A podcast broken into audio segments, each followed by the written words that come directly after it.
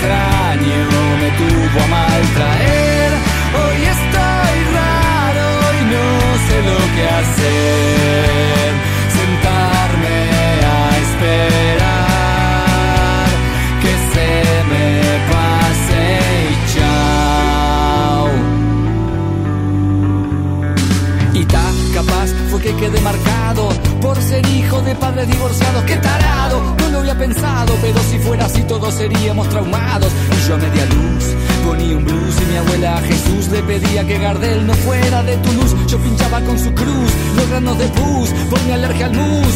¡Achú! ¿Será que fui a cenar con la novia de mi padre que me invitó pero me hizo lavar las cacerolas? Y al ver que mi hermana desfilaba medio bola me dijo, mira la modelo son todas trolas. Y se enfurece, justo que cuando toma se emputece y me tuve que rajar cuando después del cuarto vino me empezó a toquetear y se rió y le vino hipo. Y me contó como anticipo que va a dejar al viejo por el tipo que le pagó la lipo. Será por eso que estoy sensible, la vida es impredecible. Hoy estoy raro y no entiendo por qué, sin nada extraño me tuvo a mal lo que hacer.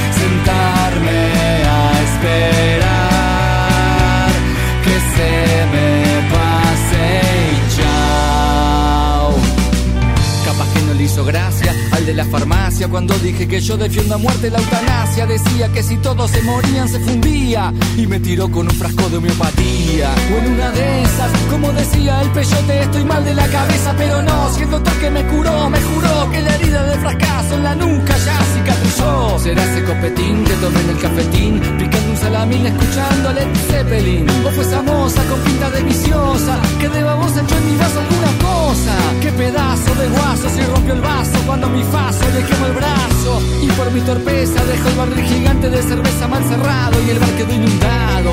Qué acertado pensar que yo me quise levantar a la Nami hablando del tsunami, baldeando me dijo, viste, vuelve por donde viniste, el cielo no existe. Hoy estoy... Hoy estoy raro es el tema que nos presenta el cuarteto de Nos para darles la bienvenida al Expreso de las 10, porque en ocasiones nos sentimos extraños, no sabemos muy bien qué hacer o cómo actuar o qué decir. De hecho, a veces no nos atrevemos a exponer nuestro punto de vista, y aun cuando en el fondo opinamos diferente, terminamos aceptando lo que otros quieren escuchar. A esto, en su libro El futuro recordado, la escritora española Irene Vallejo le llama la espiral del silencio, y afirma que ocurre porque queremos ser aceptados y tenemos miedo al aislamiento finalmente. ¿Te ha pasado? En otras ocasiones, como las vivencias de maltrato o violencia, el silencio obedece sobre todo al miedo a sufrir mayor violencia, por lo que muchas de estas historias se viven en soledad, como nos cuenta esta mañana en su propia voz la gran escritora española Irene Vallejo. Te invito a escucharla aquí en el Expreso de las 10. Alonso Torres en el micrófono, Guadalupe Estrella en la producción, Evelyn Ramos en la asistencia, Yaneli Herrera en las redes sociales y José Luis Vázquez en la operación técnica. Te damos la más cordial bienvenida.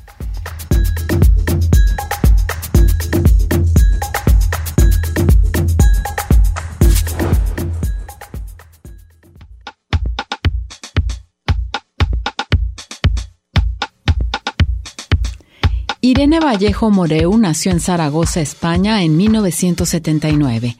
Es doctora en Filología Clásica por las universidades de Zaragoza y Florencia.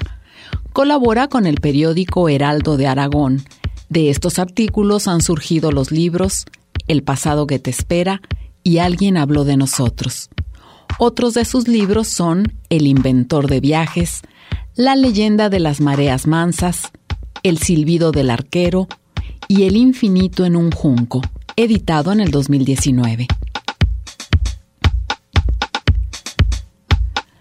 Atraída desde la infancia por las historias de Grecia y Roma, Irene Vallejo, en su obra más famosa, El infinito en un junco, relata deliciosamente la historia del libro en el mundo antiguo, lo que nos permite entender y valorar nuestro presente. Convertido en todo un fenómeno editorial, este ensayo recibió una extraordinaria acogida entre la crítica y los lectores, alcanzando 45 ediciones con traducción a más de 35 idiomas publicados en 50 países, sin mencionar el largo listado de reconocimientos obtenidos alrededor del mundo.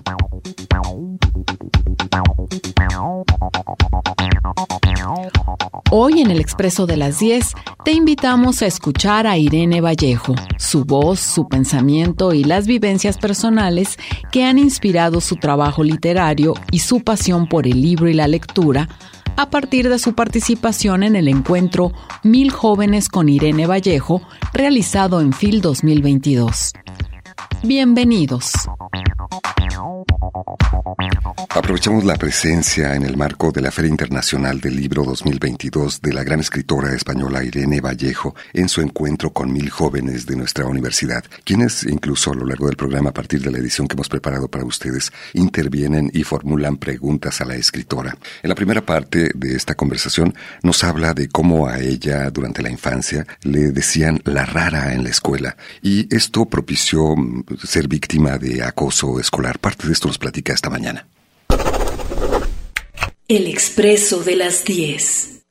A mí me gustaría compartir esta tarde algo mucho más íntimo que las cifras de ventas, eh, las reediciones y todo lo que habitualmente se menciona de mi libro, porque vivimos en una sociedad en la que em, se proclaman los éxitos, pero se esconden eh, los noes, las puertas cerradas, las frustraciones, los peros, los esfuerzos, em, los momentos de desaliento.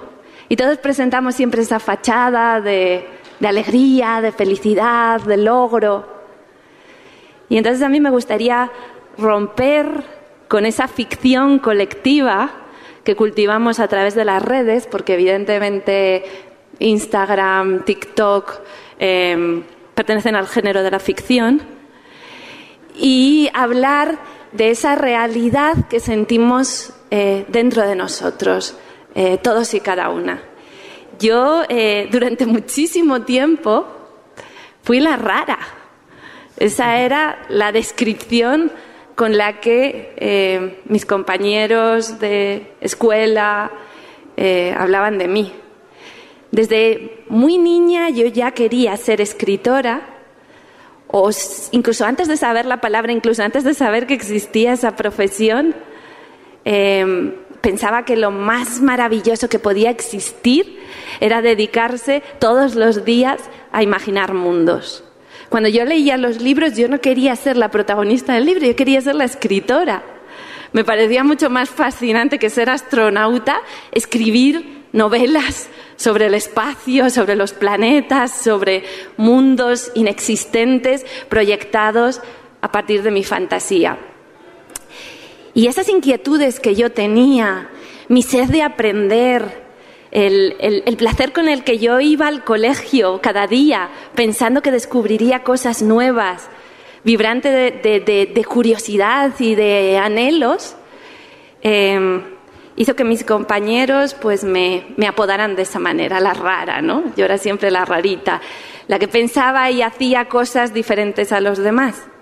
y fueron años duros y fueron años difíciles. Hablaremos más adelante sobre el acoso escolar, que es uno de los temas que abordo en el libro. ¿Alguna vez te has sentido el raro o la rara? ¿En qué tipo de situaciones? Estos días he estado leyendo uno de los libros de Irene Vallejo, se llama El futuro recordado. Es eh, una serie de artículos y columnas que presentó en el Heraldo de Aragón, sirviéndose de materiales de la vida cotidiana. Aquí habla del consumismo, las tarjetas de crédito, plantea que las redes sociales pertenecen al género de ficción porque todo el mundo es feliz y perfecto en las redes sociales, presentas la mejor cara del espejo. Habla de la necesidad de discutir y preguntarse en torno a temas como la eutanasia y otros grandes temas, pero también de temas cotidianos, como preguntarse por qué algunas personas hablamos con nuestras mascotas. Tiene un capítulo dedicado a las canas y la sobrevaloración de la juventud y otros temas. Y siguiendo con esta charla de Irene Vallejo con mil jóvenes en el marco de FIL, también recibió algunas preguntas por parte de los asistentes. En este proceso tuyo de crecimiento, donde pues dijiste que te llamaban rara y así, ¿no te llegó a generar alguna inseguridad a la hora de publicar o enseñar tu pues lo que habías escrito? Totalmente, bueno, no fue solo que me pusieran motes y que me llamaran rara. Em, realmente durante aquellos años sufrí violencia, eh, sufrí acoso escolar violento con ataques y agresiones y humillaciones cotidianas. Y aquello evidentemente em, me hizo dudar de mí misma en todo, no solo en la escritura, en los libros, sino en general, en, en mi propia personalidad, en, en, cuál sería mi futuro. Y, y, fueron años duros porque era tan pequeña, todo empezó cuando tenía en torno a ocho años, que es justo la edad que tiene ahora mi hijo, y por eso muchas veces me, me proyecto en, en, cómo es un niño tan inocente a esa edad. Eh, yo no tenía ni palabras para nombrarlo, entonces no hablábamos de bullying, ni de acoso, ni nada. Y cuento en el libro que que yo decía, me pegan y, decían, bah, cosas de niños, ¿no? Esto es normal, los niños pelean, no pasa nada. La gente no entendía que no estaba hablando de una pelea, una discusión o una riña en un juego, sino de un todos contra uno, ¿no? El, grupo completo excluyendo a una persona y volcando eh, su violencia contra ella, ¿no? Y, y todavía ahora mirando atrás, me, pregunto cómo, lo soporté, pero eh, la realidad es que eh, me dejó secuelas. Y, y esa secuela es una profunda inseguridad. Durante muchos, muchos años, cuando iba a conocer a personas nuevas o empezar en un ambiente distinto, siempre pensaba que no les iba a gustar, que no les iba a caer bien, que no me apreciarían. Y tenía una especie de timidez de, no querer decir una palabra, no, no querer revelarme, ¿no? Me sentía como muy rígida y encorsetada cuando conocía a personas y grupos diferentes.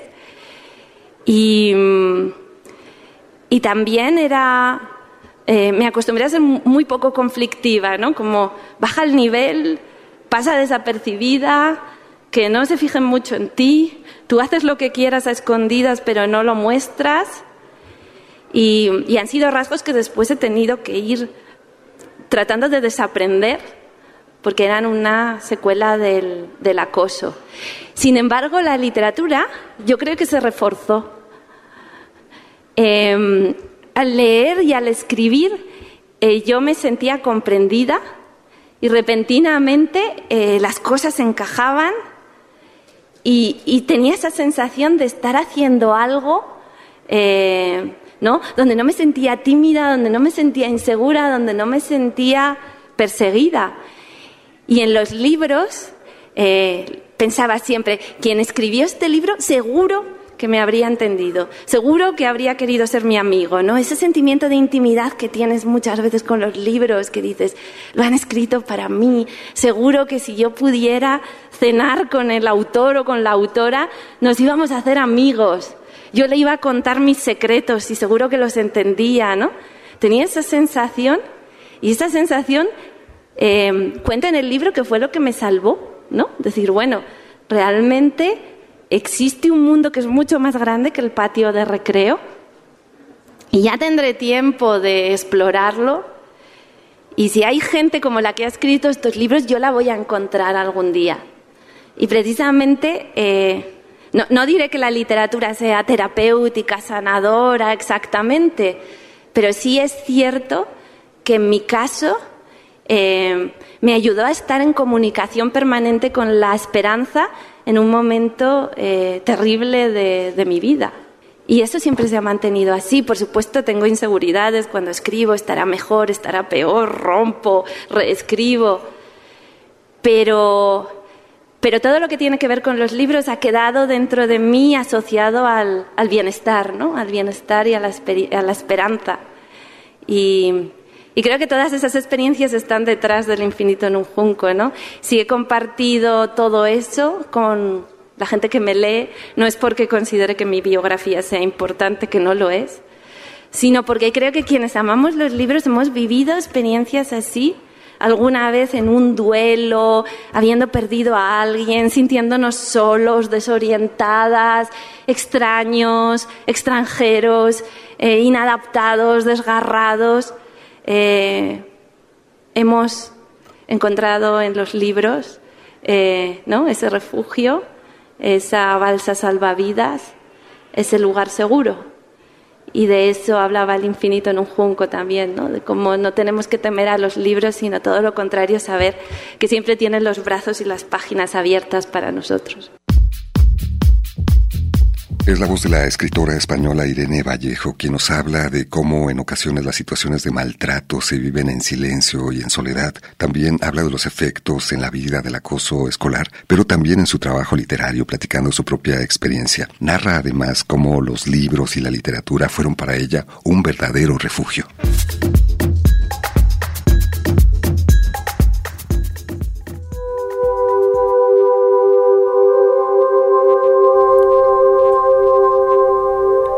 Se oscurece el sol al mediodía y enmudece la música del alba cuando hay tristeza en el corazón.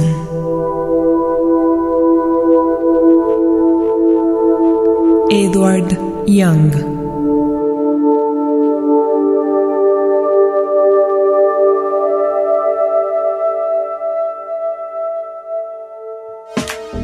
El expreso de las 10. Hoy estamos escuchando la voz de la escritora española Irene Vallejo. En su visita a la Feria Internacional del Libro estuvo con mil jóvenes con Irene Vallejo, platicando su experiencia de acoso escolar. En el bloque anterior nos comentaba algunas de las consecuencias que esto tuvo, los efectos, tanto en su vida como en su trabajo profesional, y cómo la literatura representó para ella un verdadero refugio. A veces no nos atrevemos a exponer nuestro punto de vista, les comentaba al principio, y aun cuando opinamos diferente, en ocasiones terminamos aceptándolo que otros desean escuchar. A esto Irene Vallejo le llama la espiral del silencio. Y hemos adaptado uno de los capítulos que aparecen en el libro El futuro recordado, donde habla justamente de este tema.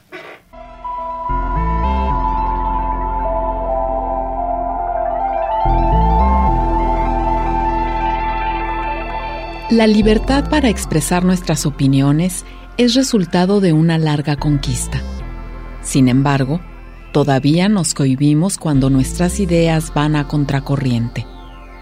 El mecanismo es simple y conocido. Queremos ser aceptados en nuestro entorno. Tenemos miedo al aislamiento. Sentimos aversión al conflicto de grupo. Los investigadores llaman espiral de silencio a estas dinámicas. Según han estudiado, sondeamos constantemente el clima de opinión para descubrir qué relación guardan nuestras opiniones con las del espacio público. Nos sentimos alentados si coincidimos con las corrientes dominantes y nos volvemos cautos cuando creemos estar en minoría. La ciencia política ha comprobado que las percepciones sobre la opinión general pueden estar equivocadas, pero tienden a hacerse realidad. Si una mayoría se considera minoritaria, declina. Y a la inversa, un grupo pequeño convencido de su fuerza crece. Epicteto, un esclavo romano convertido en filósofo, escribió unas palabras que mantienen intacta su fuerza original. Di tu verdad tranquila y claramente. Evita ser cobarde y evasivo. No debe importarte que los demás no compartan tus convicciones. Decide ser extraordinario. Nuestra sociedad de masas, contradictoria y asustada, a veces libre y a veces acomodaticia, necesita más que nunca individuos capaces de asumir los riesgos de la originalidad.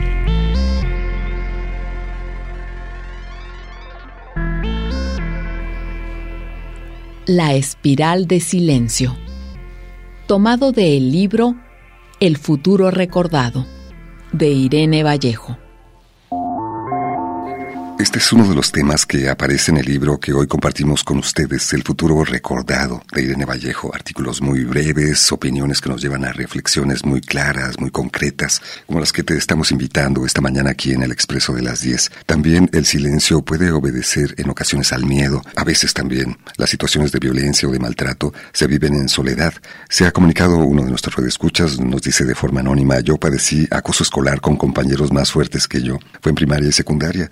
Y como Irene Vallejo, se quedan secuelas finalmente a lo largo de la vida. Cristina Isabel nos dice, es impresionante escuchar la historia de Irene. Ella siendo exitosa, escritora, visibiliza la violencia y acoso que se puede tener en los grupos sociales y todos estamos expuestos finalmente. Porque te preguntaba si alguna vez te ha tocado vivir una situación de maltrato ante lo cual has tenido que guardar silencio, o si alguna vez te has sentido la rara o el raro. Los jóvenes asistentes a este encuentro con Irene Vallejo formulaban sus preguntas. Vamos a seguir escuchando algunas de ellas. Hola Irene. Eh, mi pregunta tiene que ver otra vez con esta cuestión de sentirse, como dices, extranjero, inadaptado. Quiero saber si en este punto de tu vida ya se te quitó esa sensación, si has encontrado el espacio donde crees que perteneces, sobre todo para ver si tengo esperanza. pues me, encanta que me hagas esa pregunta para decirlo. Sí, eh, después de tantos años habiendo sido una inadaptada, sí he conseguido sentirme en mi lugar y encontrar mi sitio. Ha sido un camino largo, un camino difícil, pero, pero finalmente lo he logrado y, y ha sido gracias a, en buena medida a los libros, por supuesto, a, a la familia, a la literatura, a la escritura. Y, a un descubrimiento que hice también eh, relacionado con, con, el acoso, eh, que cuento también en, en, el libro, en El infinito en un junco, y es que durante muchos años eh, yo acepté esa ley del silencio del colegio, ¿no? Me, me, pegaban, me quitaban cosas, me robaban, me rompían, me destrozaban la ropa, pero yo me, escupían en el almuerzo, pero, pero yo lo ocultaba, yo no lo contaba a nadie, porque eh, la, ley del, la ley del recreo, que es un poco la ley de la selva, decía que no podías eh, pedir ayuda a los adultos, no podías llamar a los adultos a, res, a resolver los asuntos de los niños, no, eso, eso era lo peor que se podía hacer, eso era pues ser la delatora, ¿no? La chivata.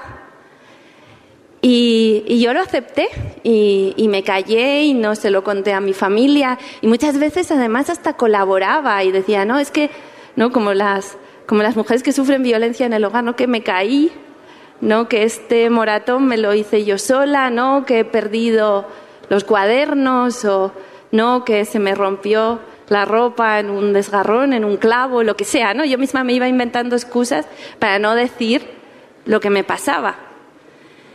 Y después de tanto tiempo, tanto tiempo, tanto tiempo aceptando el silencio, eh, empezar a escribir fue enormemente liberador. Eh, a escribir y a hacer pequeñas publicaciones o en periódicos o, o, conseguir que premiaran un cuento, un relato y apareciera en una pequeña humilde publicación. Porque me di cuenta de que esas cosas de las que nos dicen que no tenemos que hablar son precisamente las que hay que contar y las que necesitas contarles a otras personas que pueden estar pasando por una experiencia parecida.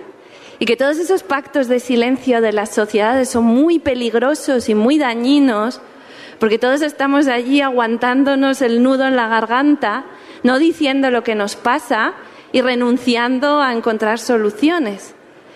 Y entonces, de nuevo, igual que había hecho con la palabra rara, me apropié la palabra chivata y dije, bueno, pues ser escritora es ser chivata profesional y es dedicarme a chivarme de todas esas cosas que normalmente nos callamos o nos hacen callar o nos obligan a guardarnos dentro y que nos hacen tanto daño, ¿no? Y entonces el encontrar esa terapia y el decirme a mí misma, aunque muchos años más tarde has conseguido romper la ley del silencio, yo creo que eso fue lo que me hizo eh, ya sentir que había encontrado mi sitio, que recuperaba la palabra, que recuperaba la voz y que ya, ya me encontraba realmente conmigo misma.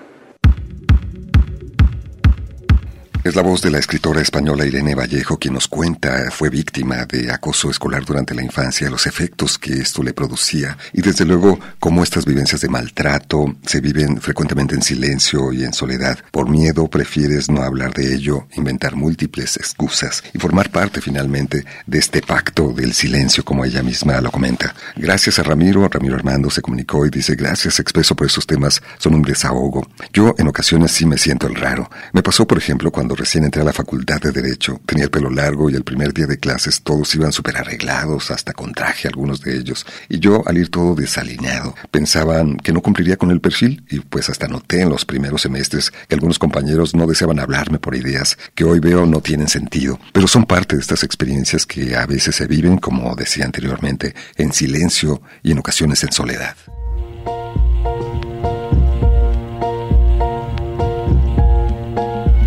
La sorprende como la sorprendería un objeto raro y extraordinario, una obra de arte, por la sencilla razón de que sigue siendo, a través del tiempo, pura y simplemente él mismo. Virginia Woolf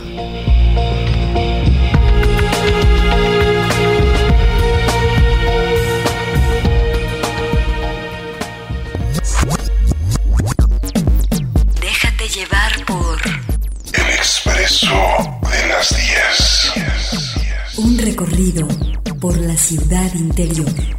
Con Alonso Torres.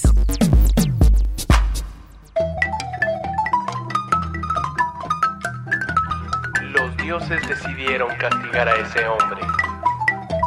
Así que lo enviaron en una travesía por todo el valle del Miami. Caminó durante 400 días y 400 noches sediento y con pocas esperanzas de encontrar una señal divina, se sentó en un puesto de tacos en la estación Tapo de Molina. Y ahí el hombre descubrió a la mujer.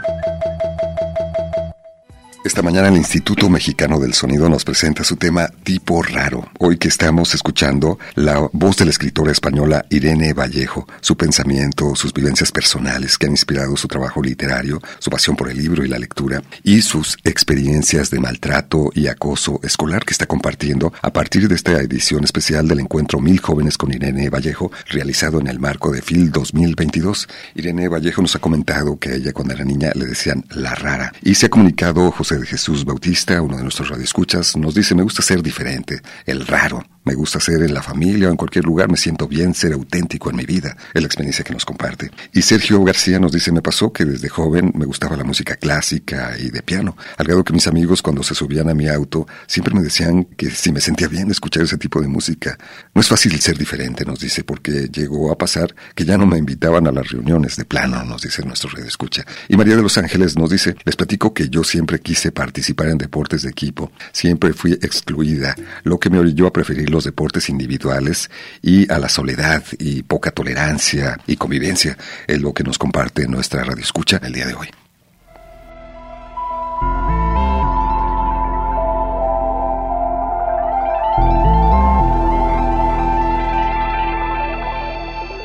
Los residentes eran todos profesores o escritores supervivientes del movimiento de purificación que tuvo lugar durante los disturbios de la década anterior. Entre las distintas camarillas de la biblioteca había surgido una cierta camaradería, al menos hasta el punto de que muchos de ellos estaban dispuestos a reunirse para hablar o intercambiar ideas. Cada mañana, durante dos horas, denominadas horas peripatéticas, se llevaban a cabo coloquios públicos. Decían que en una época la Biblioteca Nacional albergaba más de un millón de volúmenes. Este número ya se había reducido mucho cuando yo llegué allí, pero aún quedaban cientos de miles. Un asombroso alud de palabras impresas.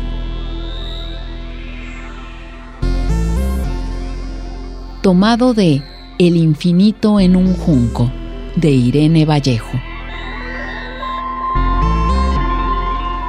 Este es uno de los libros fundamentales de esta escritora que hoy estamos escuchando en el programa El infinito en un junco de Irene Vallejo, donde justamente recrea, entre otros aspectos desde luego, el acoso escolar, de lo cual nos ha estado platicando esta mañana. Vicente González, otro de nuestros radioescuchas, nos comparte su experiencia y nos dice, yo me he sentido el raro en mi familia. Desde niño mis padres se burlaban de mis opiniones y puntos de vista. Y justamente esta es otra de las preguntas que le formularon los jóvenes asistentes a este encuentro con Irene Vallejo. Vamos a escuchar.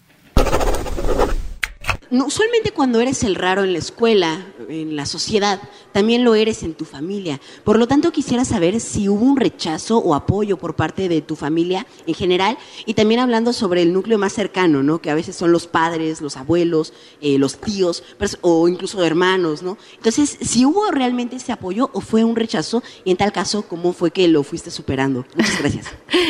Muchísimas gracias por la pregunta. Ahí ha sido a, a, una cuestión esencial porque lo que sucede en el hogar es muy importante para construirnos. Y ahí yo fui muy afortunada. Eh, mis padres eran ambos grandes lectores, eh, amaban los libros, amaban la cultura. De decir que nadie en mi familia se había dedicado nunca a ningún oficio artístico. Eh, y de hecho no, no creían que eso pudiera ser algo más que un hobby o una distracción para el tiempo libre. Y sí es cierto que ellos me pedían que buscase un trabajo seguro. Sus palabras literarias eran un trabajo de verdad, porque escribir no era un trabajo de verdad.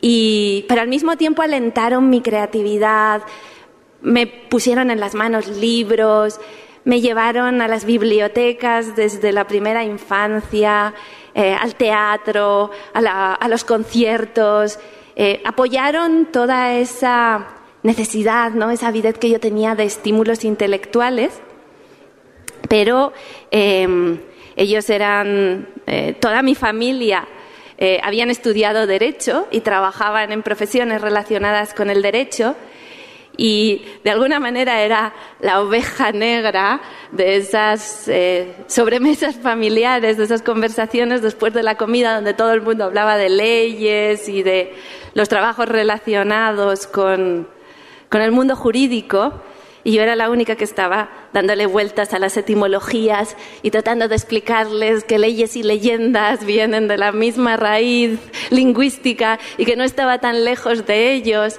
y que lo mío tenía también que ver con el valor, con el impacto de las palabras em, y que el derecho, las leyes, están hechas con ese material que es el lenguaje y que por tanto yo estaba más cerca de ellos de lo que parecía a simple vista.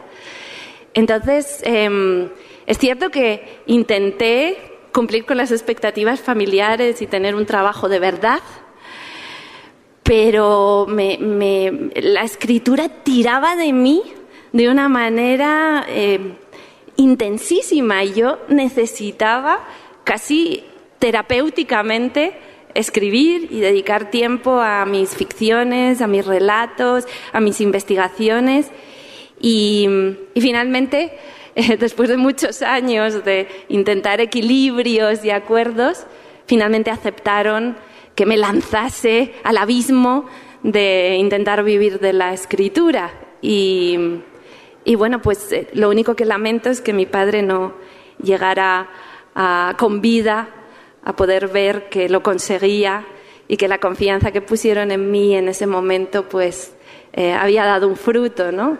Porque supongo que si hubiera tenido también eh, oposición en casa hubiera sido mucho más difícil construirme como, como escritora. Y, y, claro, eh, reconozco que sé que hay personas que encuentran los obstáculos dentro y fuera, ¿no? Y, y ese es quizá el camino que necesita más fortaleza, ¿no? Cuando no, no tienes los apoyos ni en tus amigos, compañeras, ni en la familia. Y a pesar de todo, ¿no? Contra todos los contras, tienes que seguir manteniendo viva esta llama interior.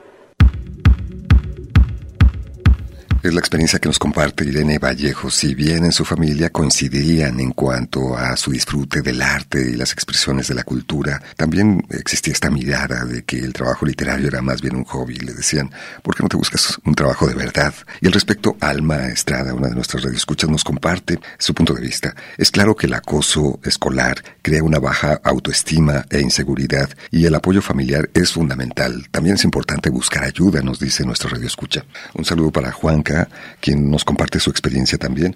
Él nos platica que durante la primaria y secundaria vivió acoso y maltrato. Yo vivía en un pueblo, nos dice nuestro radio escucha. Las diferencias eran muy marcadas, eso hacía que se formaran grupos. Había los que venían de familias más o menos acomodadas, los que buscaban ser como esos niños de familia, los que eran rechazados por los dos grupos anteriores y respondían con violencia los que también eran rechazados por los tres grupos anteriores, pero que respondían siendo muy selectivos en cuanto a sus, amistades, y que curiosamente compartían la particularidad de desdoblarse hacia adentro, lo manifestaban dibujando, escribiendo o cantando, como un refugio, tal como lo ha platicado esta mañana la escritora española Irene Vallejo, a quien estamos escuchando aquí en el Expreso de las 10.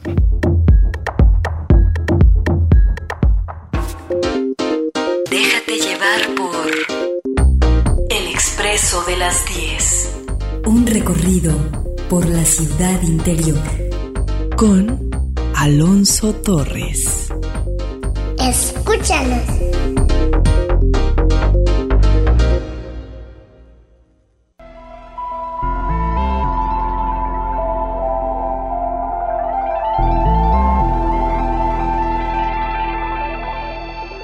Se cuenta que Bakhtin, un escritor ruso, fumador compulsivo, estaba encerrado en un apartamento bajo el terror cotidiano de los bombardeos.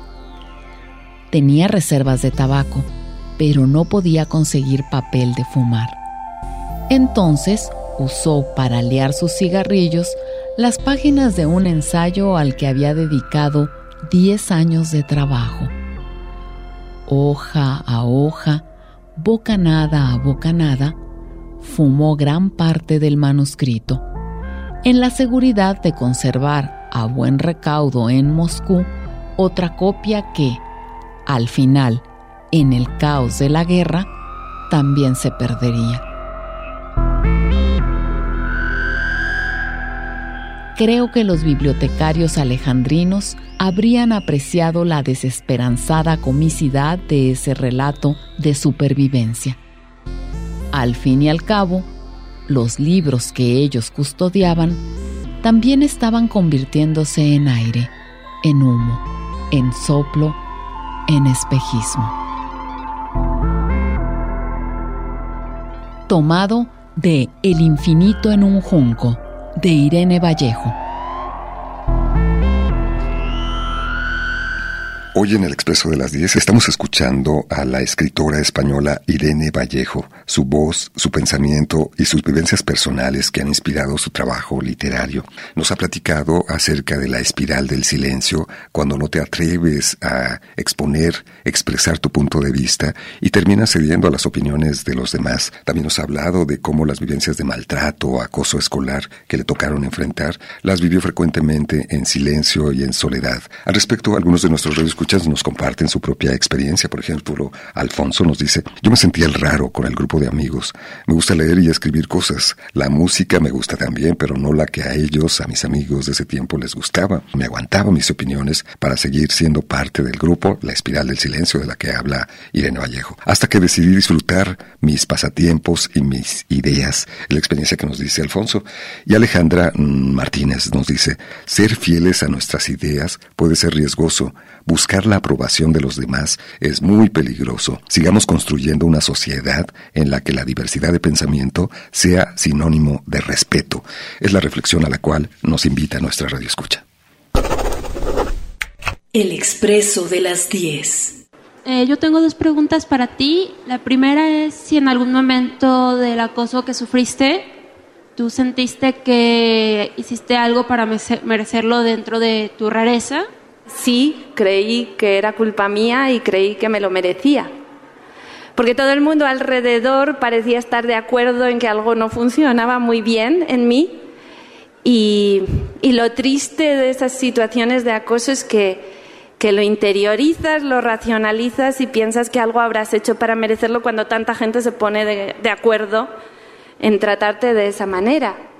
Tengo que decir que tampoco fui la única, porque también había un grupo de, migrantes chinas que llegaron en esos años al colegio y que también sufrieron acoso.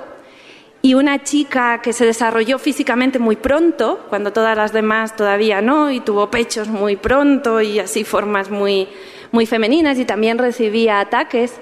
Con el paso del tiempo me he dado cuenta de que no se ataca ninguna característica en particular, se ataca lo diferente. Sea, te pueden acosar por ser muy gordo, por ser muy flaca, te pueden acosar por ser muy guapo, por ser muy feo, te pueden acosar por sacar buenas notas o por sacarlas muy malas, te pueden acosar por ser alto, por ser bajo. Lo único que cuenta es que eres diferente, ¿no? Y que la gente en general tiene un problema con la diferencia. La cuestión es que la normalidad es un concepto estadístico y no existe. No existe la normalidad, no existe una persona que podamos sacar aquí en medio y decir, esta es la persona normal.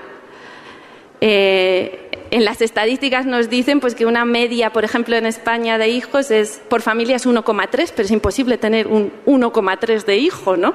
Un, un 30% de hijo.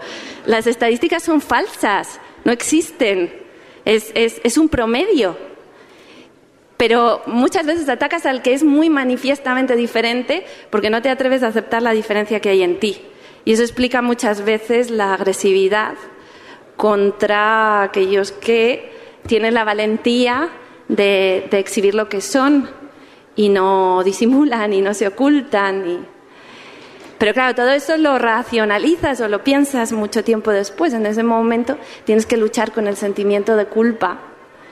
Y, y todo es un proceso largo, ¿no? Eh, que tiene que ver también con el crecimiento.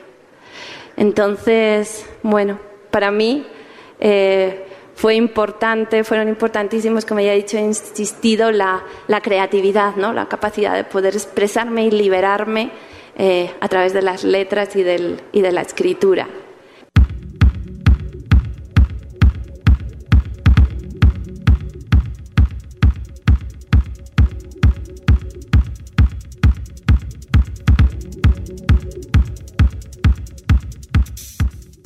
Pues esta es la experiencia que nos ha compartido esta mañana Irene Vallejo, escritora española. En el marco de FIL estuvo conversando con mil jóvenes y hoy presentamos una edición especial en el Expreso de las 10.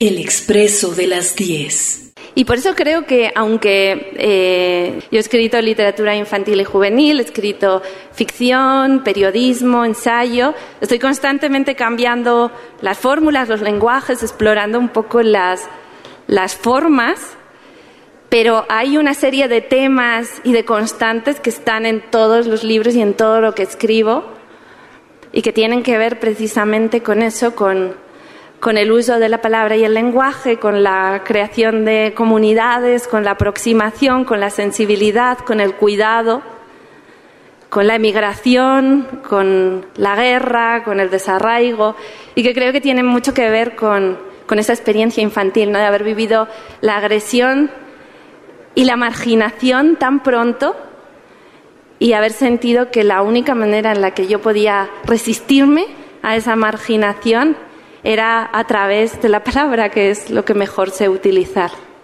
Y por eso, aunque pienso seguir escribiendo eh, pues esta literatura fronteriza que acerca la narrativa al ensayo, la novela de ideas, ¿no? y buscando un poco los juegos y la experimentación con las formas, eh, los temas esenciales seguirán estando ahí.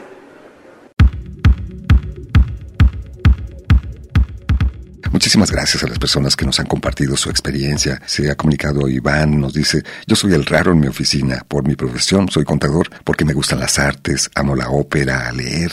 Y por cierto, hoy voy a empezar el infinito en un junco de Irene Vallejo. Me gusta ir al teatro, a museos, no tomo alcohol, no fumo y en las fiestas me divierto solo con jugo de arándano. A veces esto me hace ser el raro. Nos comparte nuestro radio escucha. Un saludo para María Inés Camarena. Ella nos dice, soy docente en la Universidad de Guadalajara y el día de hoy con Irene Vallejo estamos experimentando algo lindo esta mañana, esa empatía a los momentos de raritud que han ido hilvanando con los textos seleccionados y las preguntas de los jóvenes. Muchas gracias por esta emisión, gracias por lo que nos aporta el expreso, nos dicen. Y llegamos al final del programa. Pues muchísimas gracias por su compañía, gracias por participar esta mañana. Quédense aquí en Radio Universidad. Hasta la próxima.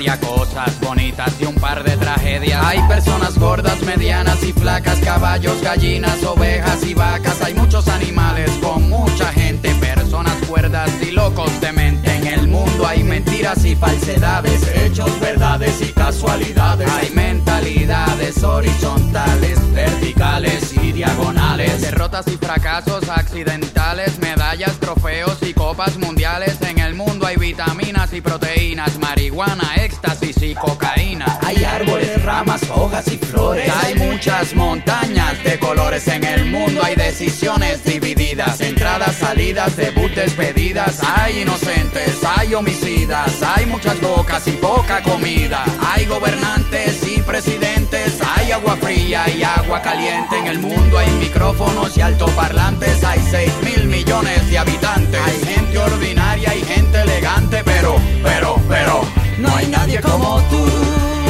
No hay nadie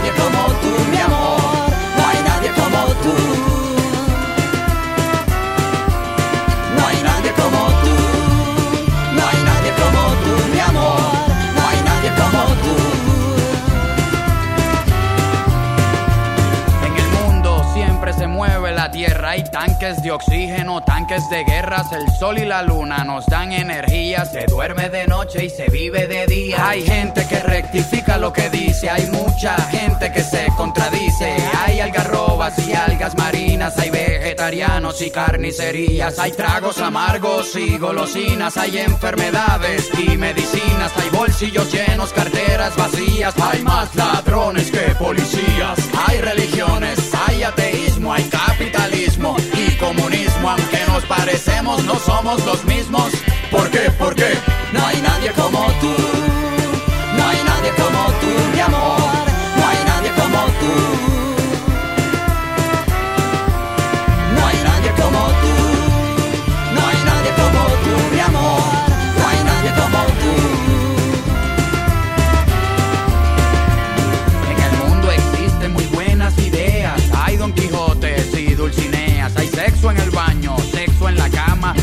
Sin ropa, sexo en pijamas. Hay cosas reales y melodramas. Hay laberintos y crucigramas. Existen llamadas que nadie contesta. Hay muchas preguntas y pocas respuestas. Hay gente valiente, gente con miedo, gente que el mundo no le importa un bledo. Gente parada, gente sentada, gente soñando, gente despertando. Hay gente que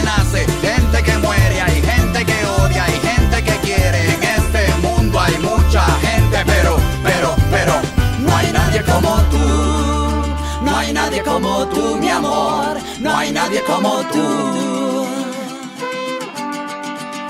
No hay nadie como tú. No hay nadie como tú, mi amor. No hay nadie como tú.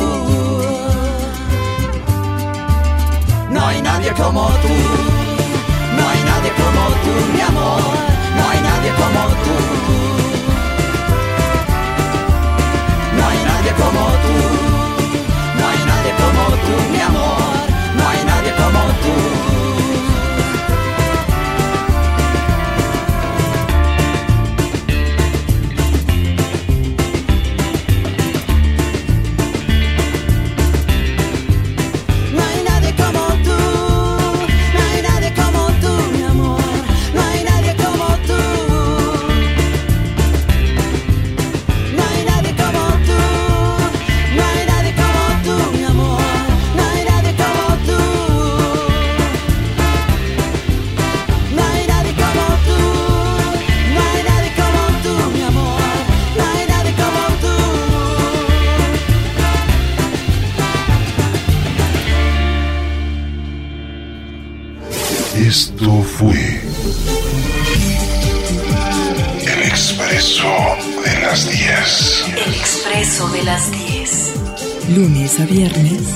10 de la mañana, con Alonso Torres.